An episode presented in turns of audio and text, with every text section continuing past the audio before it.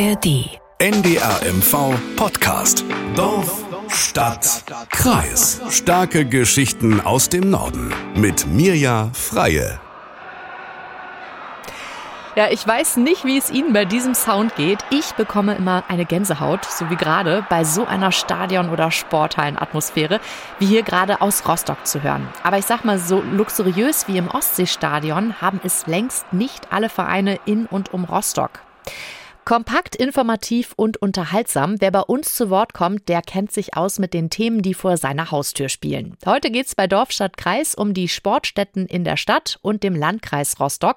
Sie hören uns unter anderem in der App der ARD Audiothek. Und jetzt kommen schon mal ein paar Stimmen von Rostocker Vereinen und Sporttreibenden. Man weiß halt als äh, Rostocker Sportverein, dass die Sporthallenkapazitäten in Rostock sehr eng bemessen sind. Wir werden langfristig ein Problem für den Vereinssport haben. Wir suchen jetzt seit über einem halben Jahr nach einer zweiten Hallenzeit für unser Volleyballtraining. Im Sommer ist dieser Platz sehr schön, der ist für alle zugänglich und hat eine gute Qualität. Im Winter ist eine Katastrophe. Das schon mal als erste Eindrücke und unser Reporter Dennis Mollenhauer aus dem Ostseestudio Rostock hat sich mit viel Sportgeist um die Detailfragen gekümmert. Hallo erstmal Dennis. Schönen guten Tag. Sag mal, bevor wir uns mit Fragen beschäftigen, wie gibt es genug Plätze zum Sporttreiben, welche Bauprojekte stehen an und welche Wünsche gibt es vielleicht für die sportliche Zukunft, da müssen wir erstmal eine persönliche, wichtige Frage klären, wie ich finde. Wie sportbegeistert bist du denn? Ich würde sagen schon sehr. Also ich habe früher im Verein Fußball gespielt, äh, jetzt gehe ich regelmäßig ins Fitnessstudio und durch die Arbeit ähm, dann in und auch um Rostock bin ich halt viel unterwegs und da dann wirklich von den Seawolves bis hin auch zu so kleineren Sportarten wie jetzt äh, Rope Skipping, also so Seilspringen mhm. mit, mit Tricks nenne ich das jetzt einfach mal, ähm, Speedway fahren in Güstrow, Goalball, also ich habe da schon ja vieles gesehen und bin auch wirklich jedes Mal wieder begeistert, ähm, wenn man so mitkriegt, was die Leute da für Herzblut so reinstecken und dass die Leute halt wirklich für die Sache brennen. Aha. Und äh, wie sieht's bei dir so aus? Ich hoffe, ich habe dich jetzt nicht mit dem Thema irgendwie verschreckt oder so. Nee, gar nicht. Im Gegenteil sogar. Ich persönlich liebe Sport auch. Ich ähm, habe selbst, ich gebe selbst Yoga-Unterricht. Mhm. Ich habe schon mit 18 Jahren lang Balletterfahrung hinter mir. Und ich muss persönlich sagen, ich liebe Fußball auch absolut total. Ich bin als Kind äh, auf dem Fußballplatz quasi groß geworden, weil mein ja. Papa immer gespielt hat. Also da bin ich, sind wir sehr ähnlich, zumindest mit Fußballerfahrung. Und deswegen bin ich jetzt auch total gespannt, was wir heute alles so besprechen wollen. Bevor wir mal so richtig einsteigen, haben wir in der Redaktion für alle mal ein paar schnelle Sportfacts zusammengestellt. Der Faktencheck. Wie viele Sportvereine hat Rostock? Etwa 200. Anzahl der Sportstätten rund 80. Vereinsmitglieder in Rostock etwa 60.000.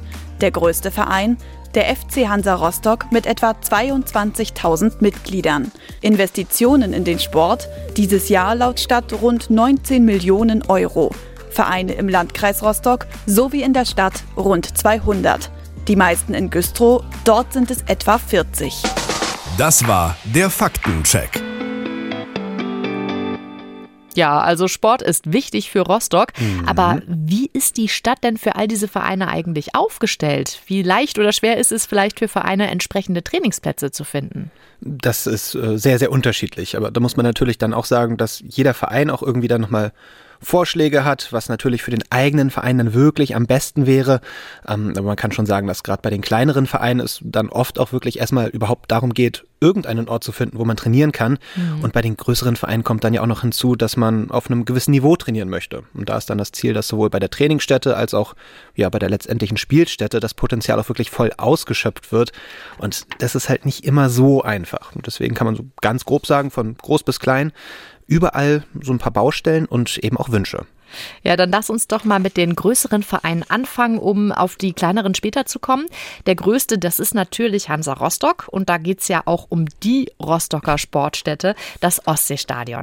Steht da eigentlich immer noch im Raum, ob das an die Stadt verkauft werden soll? Mehr oder weniger. Also 12 Millionen Euro Kaufpreis waren da ja mal im Gespräch und durch den Verkauf ähm, an die Stadt. Da könnte Hansa dann natürlich eigene Schulden tilgen und im Nachhinein dann als Mieter im Stadion spielen. Das würde den Verein dann auch, was die Bewirtschaftung geht, so ein bisschen entlasten. Jetzt muss Hansa sich ja selbst um die Pflege des Stadions kümmern, auch um die Sanierung. Kostet natürlich alles Zeit und Geld. Und die Idee zu verkaufen steht weiterhin im Raum. Zurzeit wird aber dahingehend jetzt äh, nicht wirklich miteinander gesprochen, sage ich mal. Also sowohl mhm. äh, seitens der Stadt als auch seitens des Vereins habe ich das gehört. Für den Nachwuchs, da würde sich Hansa aber auf jeden Fall noch weitere Trainingsmöglichkeiten Trainingsmöglichkeiten wünschen. Hm.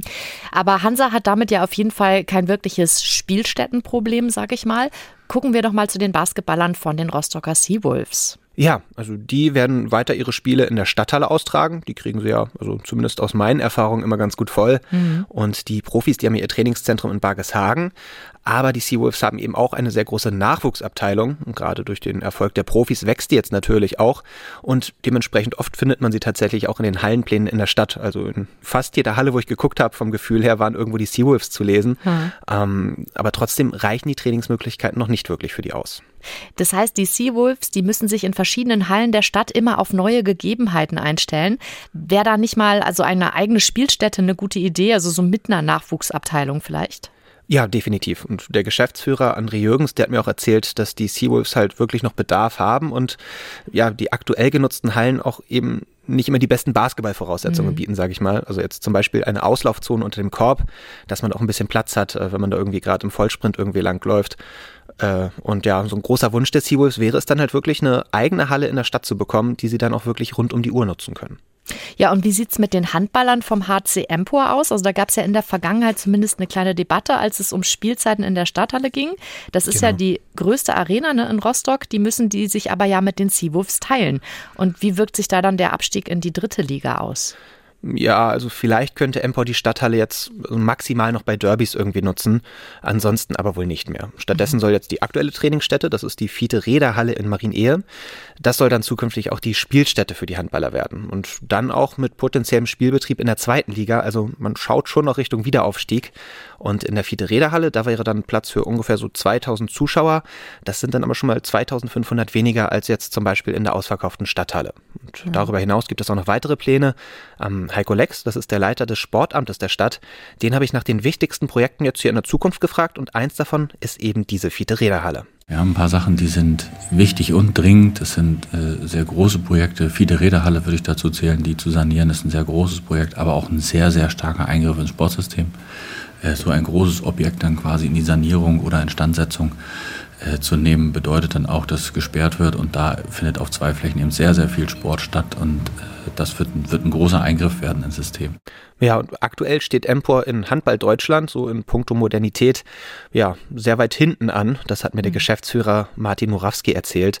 Und so eine moderne Trainings- und auch Spielstätte ist halt auch wichtig für den Verein. Einerseits natürlich irgendwie, um Sponsoren zu gewinnen und äh, auf sich aufmerksam zu machen, aber eben auch, um auch noch weitere Mitglieder zu gewinnen. Und die Sanierung der Fiete Räderhalle, die könnte ziemlich teuer werden. Also ursprünglich wurde da mal so mit rund 20 Millionen Euro gerechnet, aber das wird wahrscheinlich noch mehr kosten. podcasten. Ja, und wenn ich jetzt richtig mitgezählt habe, dann stünde Empor am Ende ohne Halle da. Oder was wäre da so eine Alternative für den HC Empor während der Zeit jetzt der Sanierung? Vielleicht die Ospa Arena im Stadtteil Reutershagen? Das lässt sich jetzt so noch nicht sagen. Also es gibt auch noch keinen konkreten Zeitplan, wann jetzt wirklich die Sanierung der Fiete Halle stattfinden soll und dementsprechend auch noch keinen Ausweichplan. Also Stand jetzt ist die Halle komplett für den Handball ausgebucht und die Kapazitäten reichen auch noch nicht wirklich, hieß es da seitens der Empor-Geschäftsführung. Deswegen wird es, glaube ich, auch super schwierig, dann wirklich den kompletten Trainingsbetrieb, der sonst da stattfindet, irgendwie umzulagern. Mhm. Aber Ospa Arena, das äh, ist an sich schon mal ein sehr gutes Stichwort, äh, gerade bei Sportstätten, denn die hat die Stadt ja für rund 10 Millionen Euro gekauft und bewirtschaftet sie jetzt auch seit dem 1. Juni und in der Halle trainieren unter anderem, da sind sie wieder, die Seawolves ähm, oder auch äh, der Polizeisportverein Rostock, übrigens der größte Breitensportverein bei uns im Land, mhm. ähm, aber auch zum Beispiel die Volleyballer vom SV Warnemünde, also wirklich viel Betrieb und die freuen sich jetzt halt alle, dass die Halle ja bestehen bleibt als Trainingsstätte und dort eben nichts anderes gebaut wurde, aber dementsprechend sehe ich da auch wirklich keine Kapazitäten für Empor. Hm. Das heißt also, um jetzt mal ein kleines Zwischenfazit zu ziehen, die Spielstätten sind soweit vorhanden, aber den drei Vereinen fehlt es an Platz und der mhm. Wunsch ist da, dass es da eben mehr Möglichkeiten in der Stadt gibt, um natürlich auf hohem Niveau trainieren zu können. Genau. Okay, jetzt habe ich gehört, dass noch eine neue Sportarena geplant ist. Was ist genau denn da im Gespräch? Ja, du meinst wahrscheinlich äh, die Arena am Kesselborn-Park, mhm. also direkt am Hauptbahnhof. Dort gab es ja ursprünglich den Plan einer Sportarena, so richtig so mit Eventcharakter. Ähm, und was sich bei mir da besonders irgendwie so eingebrannt hat, äh, so mit LEDs im Hallenboden, die dann je nach Sportart sozusagen die Linien da bilden. Das fand ich total cool. Ja. Und so die ganze Idee ist auch noch nicht komplett vom Tisch, aber die Bürgerschaft hatte da so einige Bedenken und die Halle, die wäre ja direkt gegenüber der Stadthalle und würde dann auch so ein bisschen in Konkurrenz zu der stehen. Die neue Halle wäre für etwa 3000 Zuschauer äh, ausgelegt. Das wäre für die Seawolves schon wieder zu klein. Für Empo auf der anderen Seite aber stand jetzt ein bisschen zu groß und deswegen hatte die Bürgerschaft da so ihre Zweifel, ob sich das rechnen würde. Denn die OSPA, die würde die Arena zwar bauen, die Stadt müsste sie dann aber betreiben.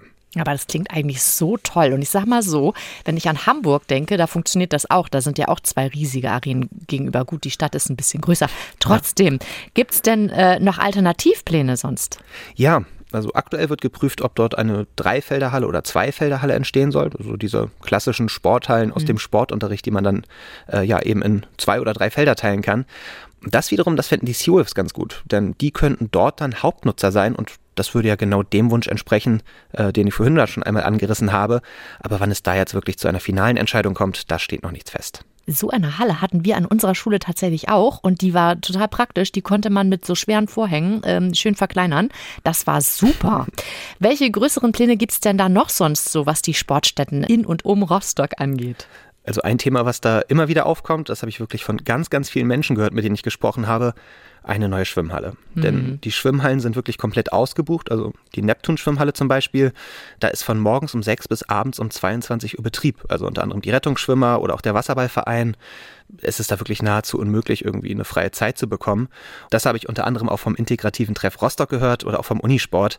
Und deswegen steht eine neue Schwimmhalle für viele Rostockerinnen und Rostocker wirklich ganz, ganz oben auf der Wunschliste. Hm, gerade in einem Land, was so nah an der Ostsee dran ist, brauchen wir mehr Schwimmhallen. Ja, auch für den Schulsport sind ja Schwimmhallen super wichtig, damit eben auch genug Schwimmunterricht angeboten werden kann. Ist sich denn die Stadt äh, dann dem Problem bewusst? Ja, definitiv. Also es gibt da auch die Idee einer kombinierten Eis- und Schwimmhalle. Auch da wird gerade geguckt, ob sich das denn lohnen würde, das wirklich zu realisieren oder ob man dann sagt, okay, wir sanieren die Eishalle und bauen eine neue separate Schwimmhalle. Und das ist wirklich neben der Fiete-Räder-Halle laut dem Sportamtsleiter Heiko Lex wirklich äh, ja, höchste Dringlichkeitsstufe. Gerade im Bereich äh, Schulschwimmen wir natürlich oder sag ich mal in den öffentlichen Aufträgen quasi dann da äh, Handlungsbedarf haben, äh, diese entsprechend umzusetzen und gleichzeitig das Leistungssportsystem aber am Leben zu erhalten und auch gleichzeitig das Breitensportsystem am Leben zu halten äh, und allen eben zu ermöglichen, entsprechende Wasserzeiten zu bekommen. Und das Gedrängel ist in der größten Schwimmhalle jetzt mal sehr, sehr groß. Ja, und da hofft der, äh, der Leiter des Sportamtes, dass es dann im Laufe des Jahres noch ein bisschen Klarheit gibt, dass die Pläne auch wirklich konkret werden. Also im Großen und Ganzen schon mal ganz viele Baustellen und Projekte. Äh, aber wie ist die Stadt denn bei, ich sag mal, den normalen Sporthallen und Kurse aufgestellt? Da sieht es von der Verteilung her so soweit erstmal ganz gut aus. Das hat auch mit dem sogenannten Goldenen Plan Ost zu tun. Das ist ein Plan, der wurde 1992 vom Bund entwickelt mhm. und der hatte so das Ziel, dass äh, es eben genug Sportstätten für die Bevölkerung gibt. Und an diesem Goldenen Plan, da hat sich auch die Stadt so ein bisschen weiter orientiert, dass es eben keine großen weißen Flecken auf der Karte mehr gibt, sage ich, wenn es um Sportstätten geht. Aber trotzdem ist ja so ein bisschen durchgeklungen, gerade für kleine Vereine oder Einzelpersonen ist es gar nicht so einfach, einen Platz fürs Training zu finden. Kann das sein? Ja, das ist leider sehr, sehr richtig. Also so gut wie wirklich jeder Mensch, mit dem ich gesprochen habe, äh, hat mir gesagt, man kommt nicht wirklich an Trainingszeiten ran. Mhm. Die Stadt hat ja so, so einen Online-Plan, da kann man genau sehen, wann wer in welcher Halle trainiert. Und ich habe mich da so ein bisschen durchgeklickt und es ist wirklich fast nichts frei. Aber ja, ganz wichtig, die Betonung liegt auf fast. Denn mhm. wenn du jetzt zum Beispiel am Donnerstag noch Yoga machen möchtest, dann hättest du in der Sporthalle am Kapuzen Schützenhof äh, nach dem Schulsport, so rein theoretisch, zehn Minuten Zeit, bevor dann der Karateverein trainiert. Zehn Minuten, wow, ja. das reicht also wirklich für eine wahnsinnig entspannte Yoga-Session. Also da kann man sich mal kurz aufwärmen und dann direkt unter die Dusche springen. Ja, zum Beispiel. Ähm, nein, nein, also natürlich ist es jetzt nicht überall so extrem, aber es gibt halt wirklich kaum Lücken. Zumal ja auch nicht jede Sportart irgendwie in jeder Halle trainiert werden kann.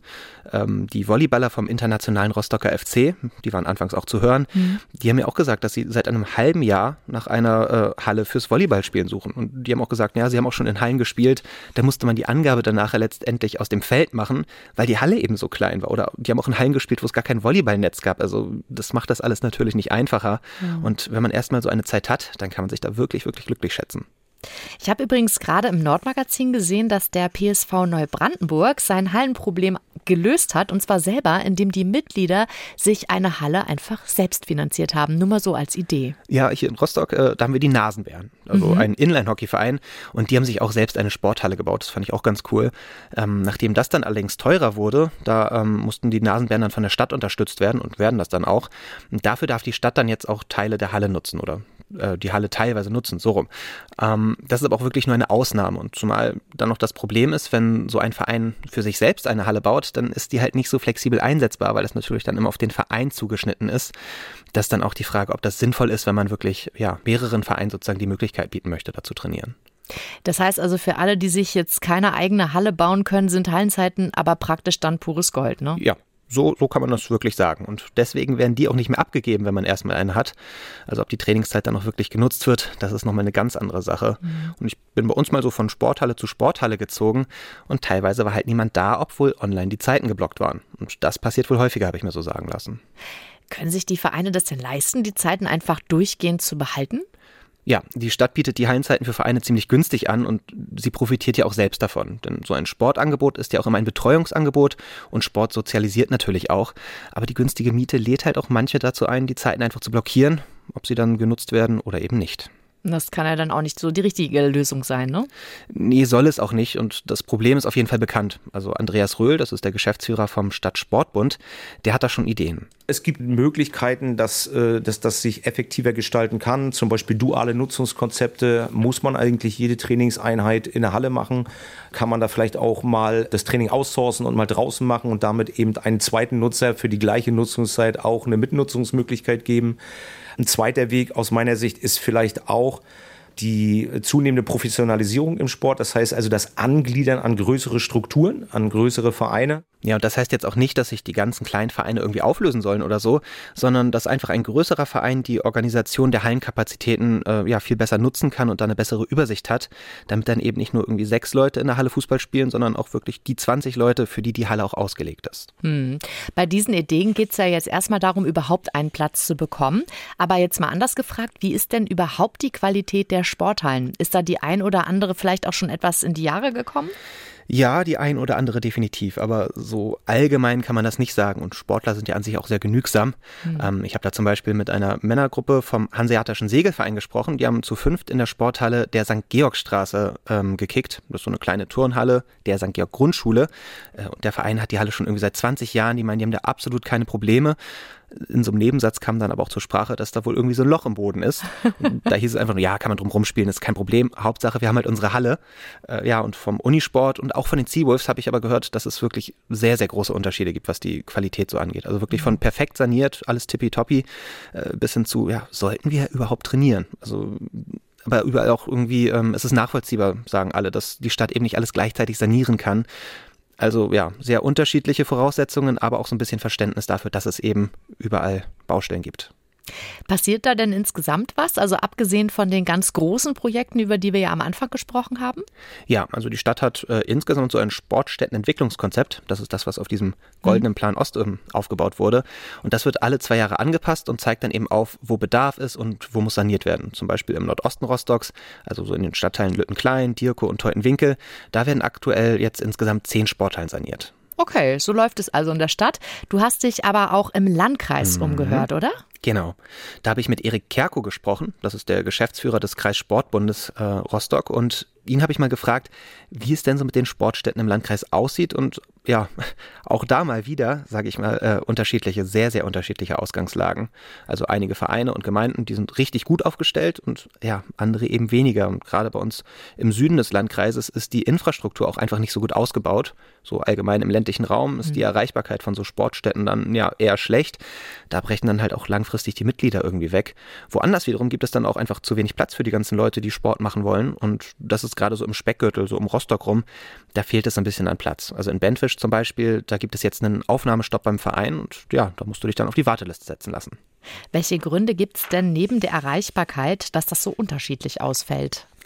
Ja, so kleinere Vereine und kleinere Gemeinden, die haben halt einfach weniger Geld. Und dann ist es natürlich auch schwierig, da irgendwie größere Projekte umzusetzen oder eben ja die Plätze zu bauen, sage ich mal ganz platt. Mhm. Und Fördergelder, die ja auch immer eine große Rolle spielen, die zu bekommen, ist auch immer mit ja, bürokratischem Aufwand verbunden. Das schreckt dann auch viele ab. Und da wurde mir dann auch erzählt, dass es da auch nochmal so ganz eigene Fördertöpfe gibt. Also Sporthallen und Sportplätze, die äh, sind halt oft immer ähm, in Zusammenhang mit Schulen irgendwie gebaut worden. Aber wenn man jetzt Fördermittel beantragen möchte, dann muss es da eine klare Zuweisung geben. Also entweder nur für die Schule oder nur für den Sport. Und sobald der Platz äh, ja, von Schule und Verein genutzt wird, kann man ja, auf keinen der beiden Töpfe zurückgreifen. Und das sind halt so Unwegsamkeiten, die da ja dann den Verein im Weg stehen. Ja, gerade wenn das alles ehrenamtlich gemacht werden muss. Ja, ne? genau. Und Ehrenamtliche gibt es auch viel zu wenig. Das ist noch so ein anderes Problem. Mhm. Aber es gibt eben auch Vereine und Gemeinden, bei denen das alles richtig gut läuft. Also zum Beispiel beim FSV Dummersdorf. Die haben in ihrem Stadion ähm, eine neue Tribüne, die kriegen im Sommer eine neue Tatanbahn und haben auch noch weitere Pläne. Also ein Kunstrasen, Beachvolleyballfeld. Und da ist es halt so, dass die Schule ganz, ganz eng mit dem Verein zusammenarbeitet. Und ja, diese enge Kooperation ist auch wirklich notwendig, um eben mit gebündelten Kräften das Ganze anzugehen. Und äh, ein ähnliches Beispiel, das gibt es auch in Lüssow. Und auch dort arbeiten dann die Schule, der Verein und die Gemeinde wirklich, wirklich eng zusammen, dass dann auch halt wirklich so ein Gemeinschaftsgefühl vor Ort entsteht. Und ja, was auch von Vorteil ist, sowohl in Dummersdorf als auch in Lüssow, sind Verantwortliche des Vereins eben in der Gemeinde tätig, jetzt als Bürgermeister oder Gemeindevorsteher. Das hilft natürlich enorm, wenn jemand dann auch direkt die Interessen des Sports irgendwie in der Gemeinde selbst vertritt.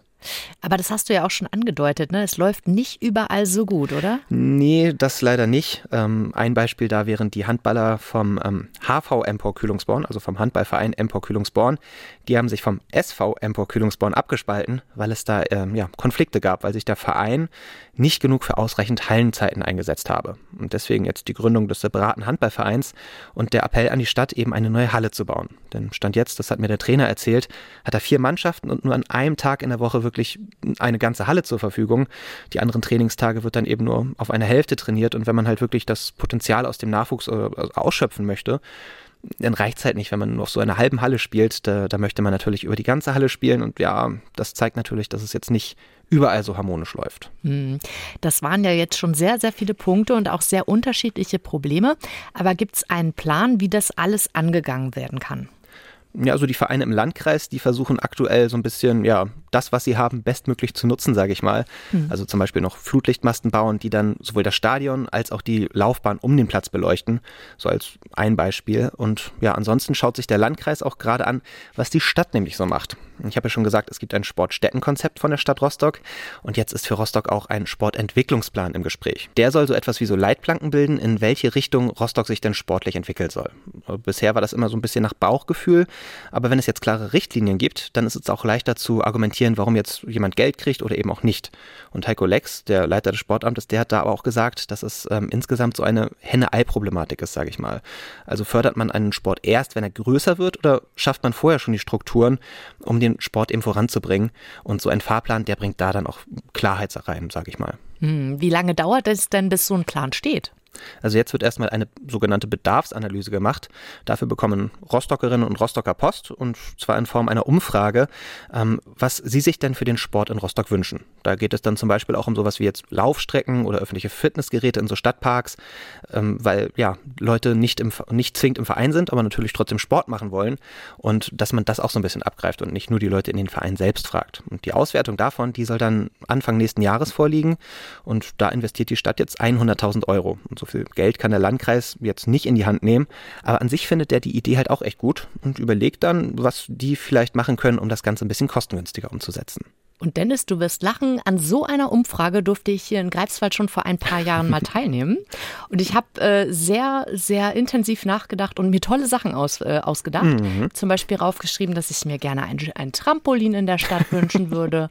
Das ist leider noch nicht gekommen, aber die hat tatsächlich große ähm, Sachen für Greifswald mitbewirkt. Mhm. Also es gibt zum Beispiel, also es ist hier einiges in Bewegung geraten und man hat jetzt zum Beispiel eine Möglichkeit geschaffen, um sich hier am Hansering, also direkt auch in der Studionähe, äh, spontan Geräte ausleihen zu können. Da kann man zu so einem Gebäude hingehen, das ist, ich glaube, ja. so ein Container, wo man irgendwie einen Code eingeben kann und dann kann man sich da äh, Geräte leihen. Alles Mögliche. Und dann ist halt eben auch gleich da dieser Sportplatz, wo man die dann auch nutzen kann. Und dann gibst du sie danach einfach wieder ab ist eine schöne Sache. In Greifswald hat es funktioniert. Mal so mal sehen, was sich Rostock, äh, die Rostocker dann da so wünschen am Ende. Ich bin gespannt. Ich auch. Und ich würde sagen, wir gucken mal, wie sich alles entwickelt. Und dann treffen wir uns hier vielleicht nochmal und du erzählst mir über alles Neue. Gerne. Sehr schön. Vielen Dank, Dennis Mollenhauer aus dem Ostsee-Studio Rostock. Sehr, sehr gerne. Die Redaktion der Folge hatte übrigens Melanie Jasta. In Rostock geht das Buhlen um die Trainingszeiten also vorerst weiter und wir gucken mal, wie sich alles entwickelt. Was für mich übrigens super zusammenpasst, sind Sport und Musik. Ich habe in der App der ARD Audiothek was Schönes dazu entdeckt, nämlich einen ganz chilligen Podcast von NDR Kultur. Der heißt Philips Playlist und dabei stellt der Moderator Philipp regelmäßig eine bunte Musikmischung für verschiedene Themenbereiche zusammen. Ich habe zum Beispiel auf dem Weg zu einem Ausflug mit meinem Hund die Folge Musik für einen Ausflug gehört. Das passte super zusammen und ja, hören Sie doch da gerne mal rein. Ich stelle Ihnen den Link zum Podcast genauso wie die ganzen Informationen zu unserer heutigen Sendung natürlich wieder hier in die Show Notes. Mein Name ist Mirja Freie. Tschüss und bis ganz bald. NDR MV Podcast. Dorf, Stadt, Kreis. In der kostenlosen NDR MV App und in der ARD Audiothek.